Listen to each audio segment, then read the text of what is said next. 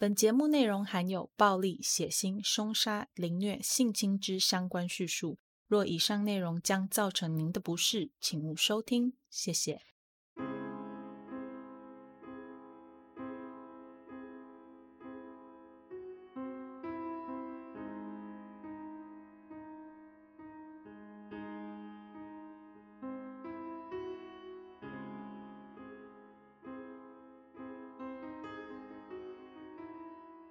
各位亲爱的 Bonus 们，大家好，欢迎回到 Them 他们的故事，我是 Molly。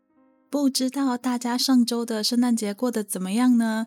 玩交换礼物的时候有没有收到自己想要的礼物啊？今年的交换礼物啊，我自己是蛮开心的，收到了一个新的床垫和一组新的耳机，然后我的壁炉小袜，哎，我们家没有壁炉啦，然后我也不知道那个袜子是不是叫壁炉小袜，但我就这样叫它。然后我的那个袜子里面呢，被放了一些喷漆和一个洒水器，这些东西都是我平常想要买，但是一直就是觉得很琐碎，然后下不了手的东西。就在上周的圣诞节里面，感谢我的室友大方的赞助，他其实一直都知道我房间里面的那个沙发床很难睡，所以就特地了在今年准备了一个新的床垫给我，让我可以睡了之后不会再腰酸背痛。然后也知道我想要改装我的书桌椅，所以就放了喷漆到我的袜子里面，蛮贴心，也蛮感谢他的啦，真的。那不知道大家今年的圣诞节都收到了些什么呢？还是其实大家都待在家里防疫，没有出去玩呢？欢迎在留言私讯跟我分享哦。好了，今天要来跟大家讲的一起案件呢，是一个非常非常经典的历史悬案，就是黄道十二宫杀手的案件。本来一开始我要做 podcast 的时候呢，呃，除了第一集和第二集是因为要试水温，做了一个好像大家还蛮常听到的案件之外，其实我就没有想过要做这种太有名的案子。但后来为什么会改变方向，决定要来做黄道十二宫这个大家都好像听过的案件呢？是这样子的。如果有追踪 IG 或者是 FB 的 Bonus 们就会知道啊，我上上周有在现实动态上面发布了一则黄道十二宫杀手的密码性被破解的贴文。从那个时候开始，我就开始找了很多很多跟黄道十二宫这起案件相关的资料，想说休假的时候可以来看看。当我回顾完这些我查到的资料之后啊，我发现。这起案件背后有好多好多的细节，是我以前从来都没有注意到的。后来我就想说，哎，反正我都已经把资料搜集完了，那不然就干脆来做一下这个案件好了。所以我就开始写稿啦。那黄道十二宫杀手的这起案件，我想有在关注 True Crime 相关资讯的 Bonus 们一定不陌生。不过对于案件里的很多细节，我不知道大家是不是跟我一样，都好像没有听过。那关于这些细节呢，我就会在这集里面来跟大家分享。在正式进入主题之前，先跟大家提一下，这一次的资料来源主要是两个专门研究黄道十二宫杀手的网站。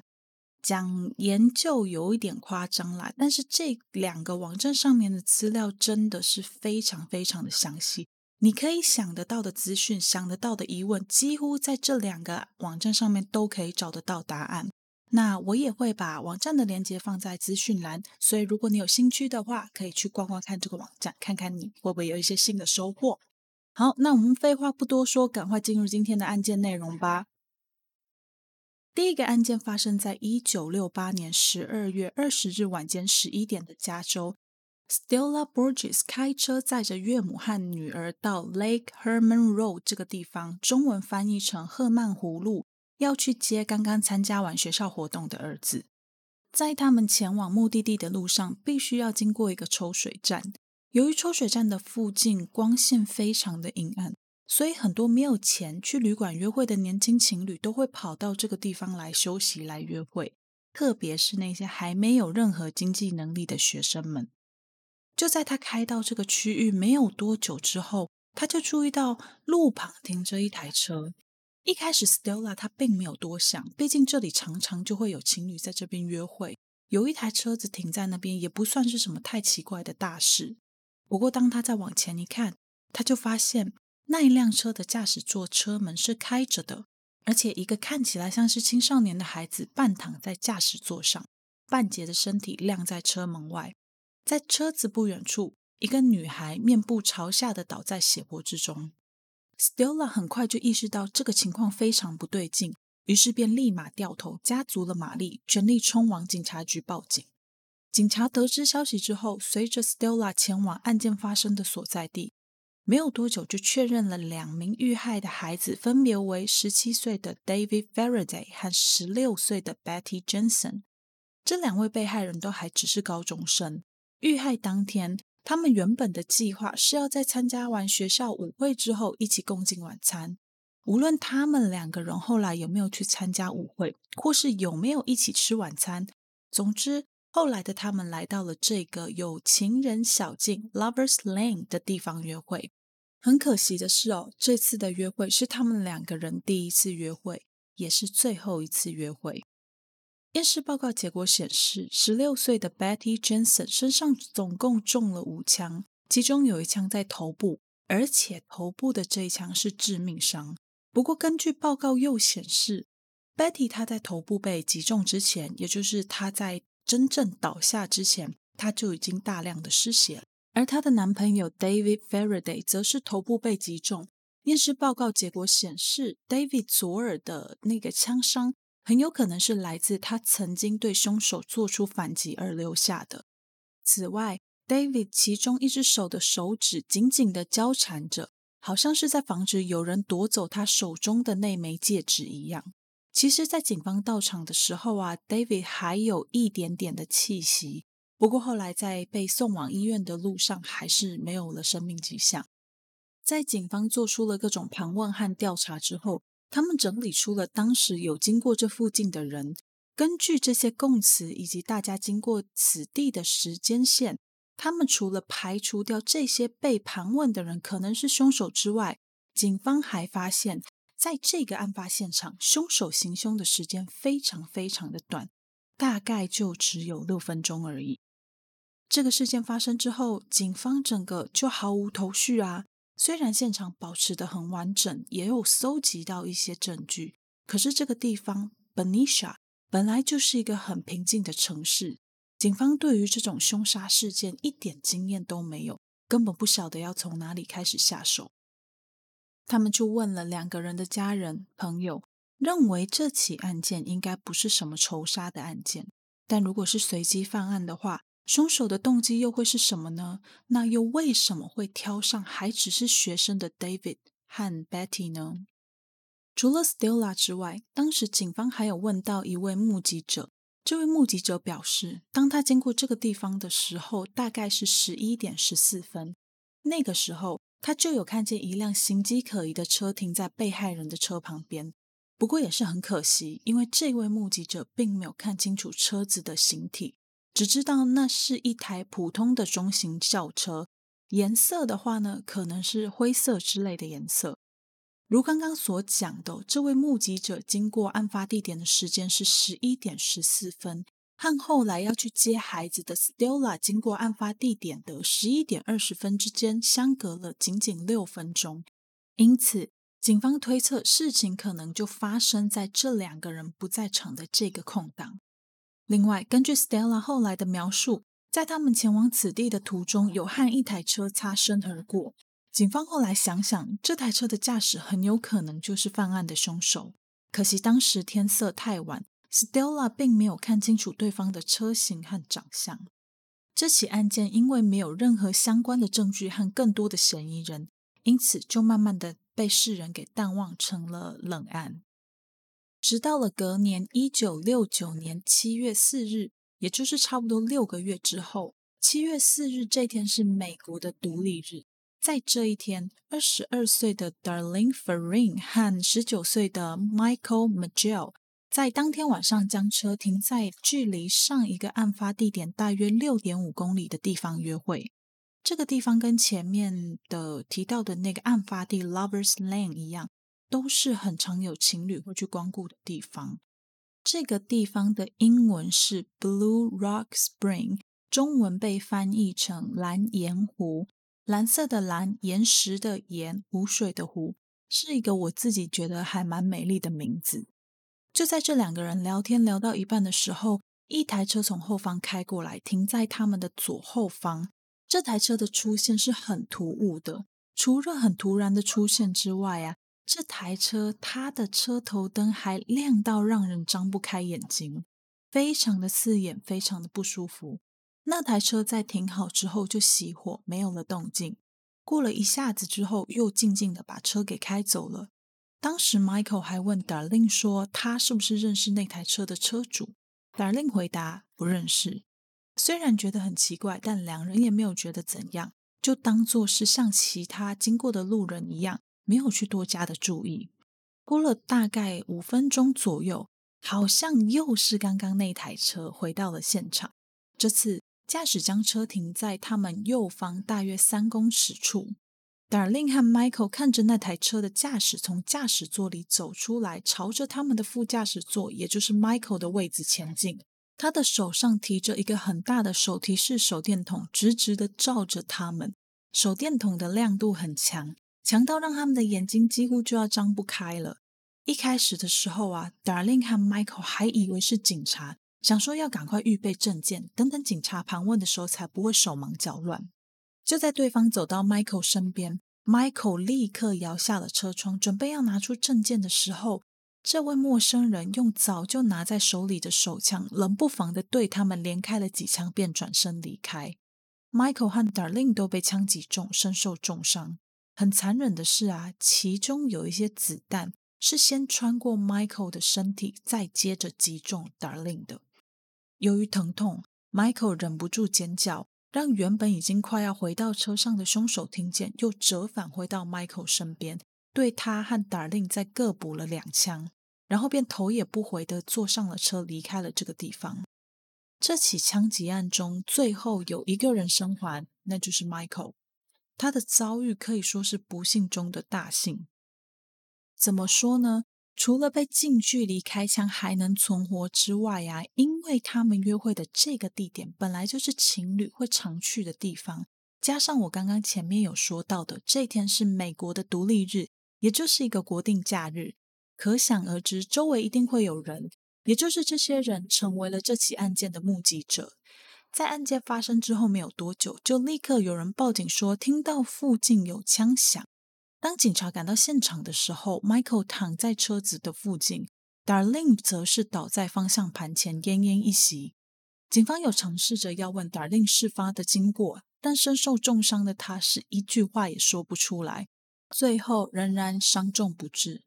案发约四十分钟之后，在七月五日凌晨十二点四十分，一位不具名的陌生男子打电话到当地的警局，表示自己刚刚才在懒岩泉犯下了一起枪击案，也顺便提及到了那起发生在赫曼湖路的枪击案，承认那起案件跟自己有关。由于凶手描述的内容包含了作案工具这种只有警方和凶手才会知道的细节，因此这通电话极有可能是凶手本人所拨打的。经过警方的追查，发现这通电话的发话位置是一个离当地警局只有几个街区远的加油站。接起这通电话的接线员 Nancy Slover 成为了其中一位和凶手有直接对话过的人。事后，警方根据被害人 Michael 的说法得知，凶手是一位白人，身高大约在五尺八寸，体重约在一百九十五到两百磅之间。换算成我们习惯的单位的话，差不多就是一百七十二公分，八十八到九十公斤左右。那大家就凭着这个身高和体重，自行去想象一下，凶手大概的体型会是有怎样的特征。除此之外呢，凶手有一头短短的卷发，发色是浅棕色，没有戴眼镜，年纪约在二十六岁到三十岁左右。至于其他的特征嘛，这位 Michael 呢，他是一概都想不起来了。这起案件之中的其中一个证人的证词是来自蓝岩泉看守人的儿子，他所在的宿舍离案发地点大概两百五十公尺。他表示说。当天晚上来来去去的车有很多，他也有听到很多人在周围玩烟火的声音。这些声音在独立日那一天是很稀松平常的事，他就没有太过注意。会让他开始注意到的是，大约在午夜的时候，他听见了一台车子的声音。那台车的引擎很大声，他在两百五十公尺外的宿舍都可以听得一清二楚。那台车没有停留太久就离开了，但很奇怪的，过了一下子之后，似乎是那台车又折返回来。那这次除了车声之外，他还听到了两阵听起来像是枪声的声音。声响之后，紧接着就是那种橡胶摩擦地面的刺耳声。由此可见，那台车离开的速度是相当快速的。他当下没有想太多，想说：“嗯。”应该就只是烟火比较大声而已，毕竟独立日嘛，全部的人都在庆祝。想不到那根本就不是什么庆祝的烟火，而是一起枪击案。除了以上的资讯之外，警方还另外问到了一个被值得注意的事件，而提供这些资讯的人是 Darlene 的保姆。原来，这位二十二岁的 Darlene f e l r i n 已经是一个已婚有孩子的妈妈了。Darlene 的保姆向警方表示说，在案发前不久，他注意到常常会有一个白人男子会在 Darlene 家附近闲晃，甚至在案发前的某一个晚上，一台车停在 Darling 家门前。当时 Darling 不在家，家里只有保姆和孩子。保姆就有提醒 Darling 说：“哎，是不是有人在监视你呢？”这时候啊，Darling 才很诚实的告诉保姆说。他很有可能看过那个承认自己犯下之前那起凶杀案的神秘男子，而且自从那个时候开始，他就感觉到自己被人监视了。达令甚至还告诉保姆一个名字，很可惜的是，保姆怎么想都想不起来那个很可能就是属于凶手的名字。在警方试图要更进一步调查案件的期间。达令的家人曾经提到，他们有接到一通非常奇怪的电话。那通电话除了喘气声之外，就什么都没有了。当时的警方就推测说啊，也许这通电话是来自凶手对家属的恐吓，或者是某种警告。案发大约一个月左右，三家报社分别收到了宣称是来自凶手的信件。内容再一次的提到了赫曼葫芦和蓝岩泉的枪击案是由这位发信者所犯下的罪行。此外，凶手还给了三家不同的报社一家一张写满奇怪符号的信件。他表示，这三封密码信的内容都不一样。假设警方能够破解这些内容的话，就可以知道凶手的真实身份了。最后，凶手还在信的末端要求报社将这些内容。刊登在当年八月一日星期五中午之前的报纸头版上。如果他们不照做，那他就会在当周周末开始实行他的十二人计划，也就是随机杀人，直到杀满十二个人为止。虽然警方和专家都对这些信件到底是不是来自凶手本人而存在着很大很大的疑惑，不过为了避免造成更多无辜的生命被害。报社和警方仍然决定依照信的指示，把密码信刊登在报纸的头版。另外，报社还在头版下方引用了当时警察局局长所说的：“我们还不能确信这封信就是凶手所写的，并请发信人写第二封信来提供更多的事实，以证明自己的身份。”可能是由于密码信顺利的在凶手指定的时间内被刊登。所以，凶手所计划的杀戮并没有展开。那个周的周末，并没有人受伤。事情算是告一个小小的段落。直到几天后，八月七日那一天，那三家报社的其中一家报社《The San Francisco Examiner》（中文翻译成《旧金山审查者报》）收到了一封开头为“亲爱的编辑，这是黄道十二宫在向你们说话”。的一个信件，那它的原文是：Dear Editor, this is the Zodiac speaking。这也是第一次凶手开始使用黄道十二宫这个名字来称呼自己。信里面说到自己就是犯下枪击案的凶手，并说出了一些只有办案的警察和凶手本人才会知道的讯息，例如像是子弹的品牌。被害人穿的衣服图样样式和被害人最后所倒卧的地点及方向等等，并再一次的提及，如果警方破解了先前刊登在报纸头条上的密码的话，那就可以顺利的逮捕到他。隔天，也就是八月八日，来自凶手的密码信被顺利破解，内容如下：我杀人只是好玩，杀人比在森林里狩猎还要有趣多了，因为人本身就是世界上最危险的动物。猎杀能带给我惊险刺激的体验，甚至胜过和女性约会。最棒的是，在我死之后，我会在天堂重生，而那些被我杀死的人将会成为我的奴隶。我才不会告诉你们我的名字，因为你们会拖慢或是阻止我为我自己的来世搜集奴隶的速度。我当下看完的想法是说：哎，这个这个凶手根本脑袋有洞啊！怎么会有人觉得杀人好玩？怎么会有人觉得那些被你杀死的人会成为你的奴隶？还有，你这种人到底有什么资格觉得自己会进天堂？看完之后，我只觉得有扯，扯到一个爆。就在这些案件发生之后啊，这些案件就没有什么新的进展，因为警方他们找不到新的被害人，也没有凶手的新的案件或者是新的信。新的电话，通通这些都没有，他们也找不到任何可以跟凶手连上线的新证据。加上这个时期的美国刚好发生了一连串邪教组织的谋杀案，所以这两起案件很快就被沉到了谷底。大部分的人就没有再去关心什么黄道十二宫这件事情，转而将重心放到那些邪教的案子上面。那个案子就是美国六零年代中后期大名鼎鼎的曼森家族事件。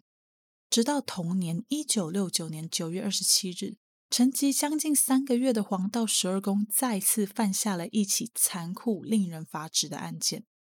这起案件和之前发生的两起案件不同，之前的两起案件凶手使用的武器是枪，不过这一次他所使用的武器是一把刀。事情是这样子的：一九六九年九月二十七日，二十岁的 Brian Hartnell 和二十二岁的 Cecilia Shopper 来到了 Lake Berryessa，中文翻译成博耶萨湖公园。他们在这边野餐。就在他们开心的享受这段美好时光的时候，Cecilia 注意到有一个身穿黑衣黑裤。头上戴着黑色头罩和墨镜的人躲在树的后面，好像就在观察他和 Brian 的一举一动。一开始的时候啊，Cecilia 想说应该就是自己想太多，就没有太注意，继续和 Brian 享受着湖水和手中的书。不过他渐渐发现，这个黑衣人似乎离他们越来越近。当他再仔细一看，发现这个人的胸前。有一个黄道十二宫专有的标志，手里还拿着一把枪。他紧张的告诉 Brian，接着这个男子就像是发现了他自己被发现一样，拿着枪走向了 Brian 和 Cecilia。他告诉 Brian 和 Cecilia 说，他是从蒙大拿州 Deer Lodge 监狱逃脱的罪犯。他在逃亡的过程当中有杀死一名看守员，并且偷走了一辆车。现在他需要钱，好逃亡去墨西哥，因此他要 Brian 和 Cecilia 交出他们身上的钱和车钥匙。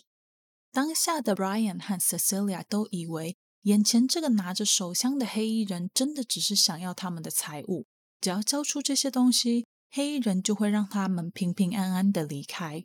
所以，当男子要用塑胶绳把他们两个绑起来的时候，两个人都很顺从的配合。他们交出车钥匙和身上的现金之后，黑衣人要 Cecilia 先用塑胶绳绑起 Brian，然后再由黑衣人自己来把 Cecilia 给绑起来。这时候 Brian 还，嗯，我自己个人是觉得有点点大胆，然后白目啦。这时候 Brian 就问黑衣人说：“他手里的手枪是不是真的有子弹？”男子看了看他，把弹夹拉出来给 Brian 看，表示他是来真的，没有在跟他开玩笑。接着，黑衣人走到 Brian 背后，用刀在他背后刺了六下，同时也在 Cecilia 的背部和腹部刺了十几下。过程当中，Cecilia 为了要闪躲而在地上滚动。这时候的 Brian 因为担心黑衣人会转过头来继续攻击自己，所以便停止呼吸，假装自己已经断气了。想不到这么瞎的方法，居然还真的骗过了黑衣人。他看见 Brian 没有反应之后，便离开了。等到黑衣人离开一阵子，意志坚强的 Brian 和 Cecilia 觉得，嗯，他们应该暂时脱离危险之后，他们便坐起身来，互相为对方松绑，在艰难的爬向附近的道路，在公园管理员的帮助之下送医急救。虽然顺利送医，不过两天之后，Cecilia 仍伤重不治。在案发当天晚上七点四十分，警方接到了一通报案电话，说是在公园的某个地方发生了两起谋杀案，而自己就是犯案的凶手。调查的过程中，警方发现 Brian 留在现场的车并没有被凶手开走，车门上被写了一串文字，后面还加了一个黄道十二宫杀手的符号。车门上的那一串文字哦。大概就是在讲述呃案发的地点 Vallejo 这个地方，以及几起案件发生的时间。最后一个日期，也就是这起案件的发生日期。除了日期之外呢，还有时间点和两个字叫 by knife，意思就是说这起案件的武器是用刀。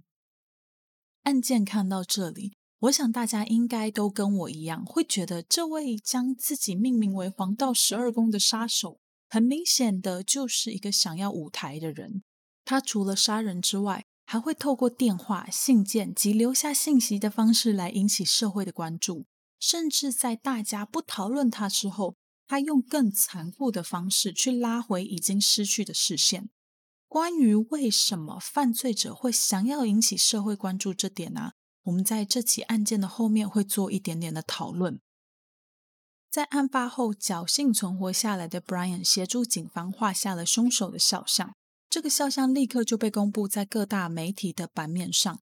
打电话来报案的人很多，不过没有一个人是真正的凶手。两周之后，一九六九年十月十一日，一位叫做 Paul Stein 的计程车司机，他在洛杉矶市中心接到了一位乘客。乘客表示自己要到一个叫做 Presidio Heights 的地方去。这时候大概是晚上九点半左右。到了晚上九点五十五分，三个青少年报案说，他们正在目击一起凶杀案。他们表示，他们看到一个男子枪杀了一位计程车司机，撕下司机的衣角，还拿走了车上的现金和车钥匙。当下，警方很快速的就到达了案发现场。少年们表示：“哦，案发还没有很久，凶手可能就还在附近游荡。在同一个时间点，两个街区以外的另一位警察有看到一位白人男子走在人行道上。不过，因为对方看起来很正常，他就没有多上前做询问。再后来，警方得知自己要找的凶手其实是一个白人，而不是黑人的时候，那一位警察才惊觉。”自己下意识的种族歧视，很可能就让自己曾经跟凶手擦身而过。这起案件在一开始的时候，并没有任何人把他跟黄道十二宫联想在一起，想说应该就是一般的抢劫案。直到十月十四日，也就是案发的三天后，警方收到一封来自黄道十二宫的信件，信件一如往常的承认自己犯下这起案件。并附上了沾有被害人血迹的衣物碎片。经过鉴定，发现碎片上的血迹和那位被抢劫案的被害人 Paul Stein 司机的血迹相符合。警察才惊觉说：“哦呦，天哪！那起抢劫案才不是什么普通的抢劫案，而是一起由黄道十二宫犯下的连续杀人案。”除了以上的内容之外，黄道十二宫更进一步的挑衅警察说。当晚案发之后啊，他就躲在附近的公园里面。如果当时警方有积极的在周围做搜索的话，他早就被抓到了。信的结尾还莫名其妙的写道啊，呃，小孩会是很简单的目标，他应该要在上学的时候挑选一台校车，射破前轮轮胎，从车上选一个小孩，然后把这个小孩给宰了。这样的言论立刻造成了警戒的恐慌。他们在收到信的隔天，也就是十月十五号，开始加强学校巴士的巡逻和各项安全措施，来应应这个可能存在的风险。不过事情一直都没有发生，警察觉得自己好像被耍了一样。直到了十月二十二号，一位自称是黄道十二宫的人打了一通电话到加州奥克兰警局，要求他们说说他愿意和警方对话。那呃，关于相关的内容是，他会打电话到某个当地的谈话节目上，条件是律师 Melvin Bailey 或者是律师 Francis Bailey 的其中一位必须要出现在节目上。这两位他所指定的律师都是当年大名鼎鼎、声望很高的律师。后来前者就是那位 Melvin Bailey 同意了这个请求，他愿意配合警方办案。节目播出的那一天，他们等了很久，直到节目将近尾声的时候，终于有一位叫做 Sam 的男子打电话到节目里面。律师 Melvin 先是问他为什么要伤害无辜的人。可是 Sam 他并没有做一些很合乎逻辑的回答，只说啊，他最近的头痛问题越来越严重，推测很有可能是跟之前的杀人案有关。Melvin 很尽可能的想要延长通话时间，好让警察可以顺利的追回到发话地点。可是，在警方还没有到，就是追踪到那个发话地点的时候，对方就把电话给挂断了。虽然如此，但这里有一件蛮有趣的事情来跟大家分享。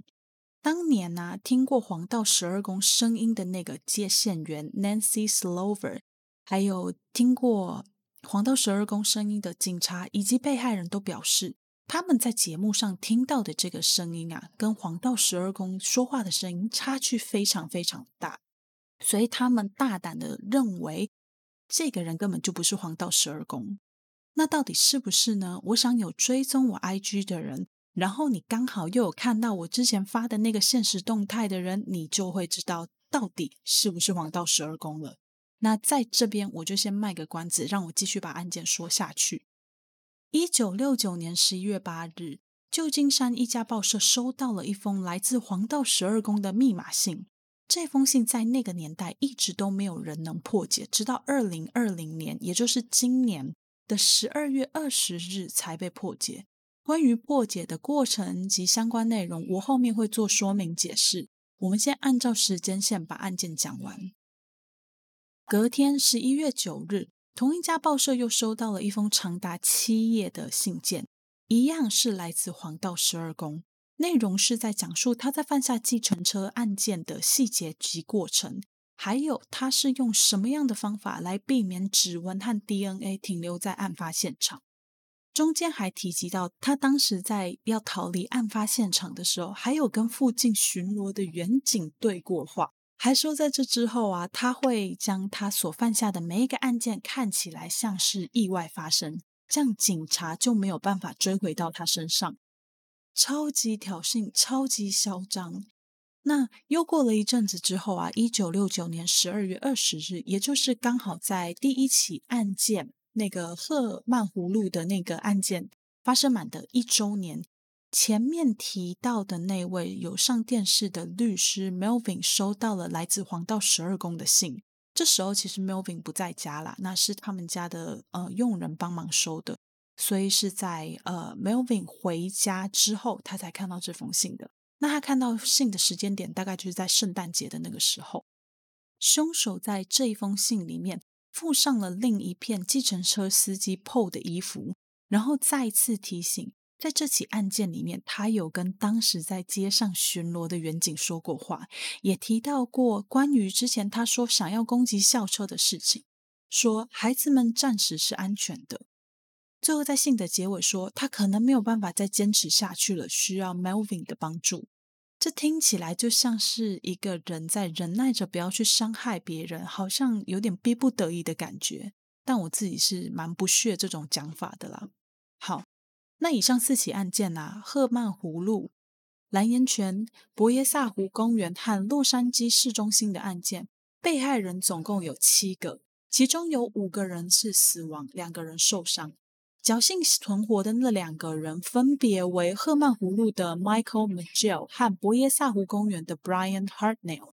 虽然他们两个人都活下来了，但是他们的受到的那些伤害啊，让他们后面都产生了非常非常的严重的后遗症。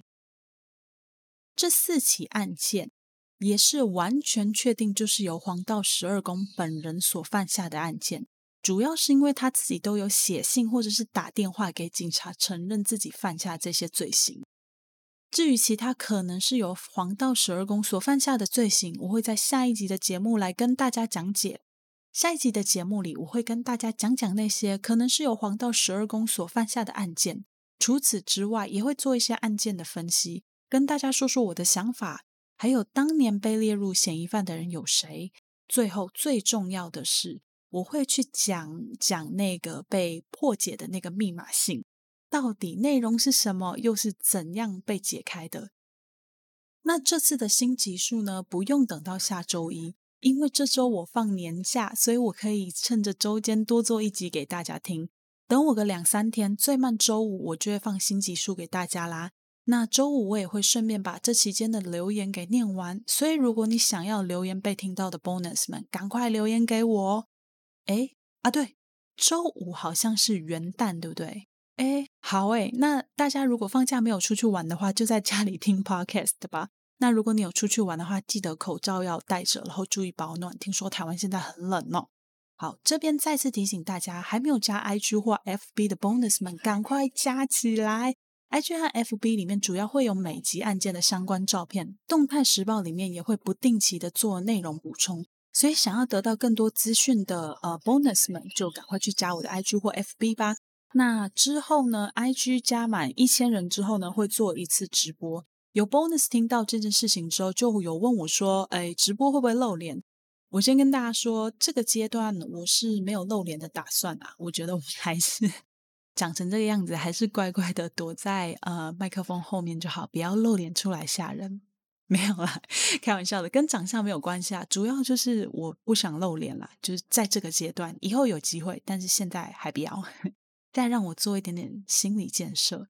另外，使用 Apple Podcast 的 Bonus 们，你们的占比有七十五趴，拜托赶快去帮我五星的评论加留言。七十五趴的朋友们，希望节目可以一直维持在五星啦，让更多人有机会可以听到这档节目。最后，如果你喜欢节目的话，别忘记要把这个好节目跟你的亲朋好友分享哦。好了，那今天就谢谢大家的收听，我是 Molly，我们下集再见喽，拜拜。